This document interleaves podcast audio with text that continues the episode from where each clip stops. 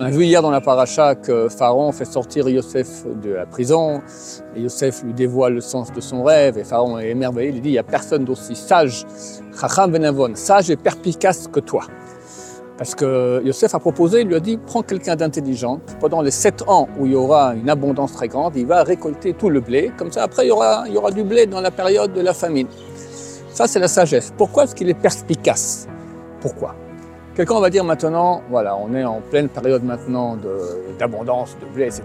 Puis on a un container comme ça de quelques tonnes de blé, et on roule, et il y a un sac qui tombe. Alors on dit au type, arrête-toi. Mais non, ça va, un sac, regarde, on a une tonne, c'est un petit sac de rien du tout. C'est faux, pourquoi? Parce que ce petit sac, quand il y aura la famine, il vaudra une fortune. Les gens sont en train de mourir de faim. Un sac comme ça, ça peut nourrir des familles entières. C'est ça un perspicace. Chers amis, on est en période ici de faste. On est dans ce on peut faire des mitzvot, on peut dire Amen, on peut répondre à un kaddish, on peut s'habiller en tsniout, on peut faire Birkat Amazon, on peut faire al-shacharit, on peut faire tellement de mitzvot.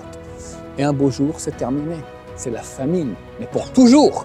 Quelqu'un de perspicace, il sait cela. Il fait attention à chaque petit sac, à chaque grain de blé. Un, qui sait, quand on n'aura plus rien, ça vaudra une fortune.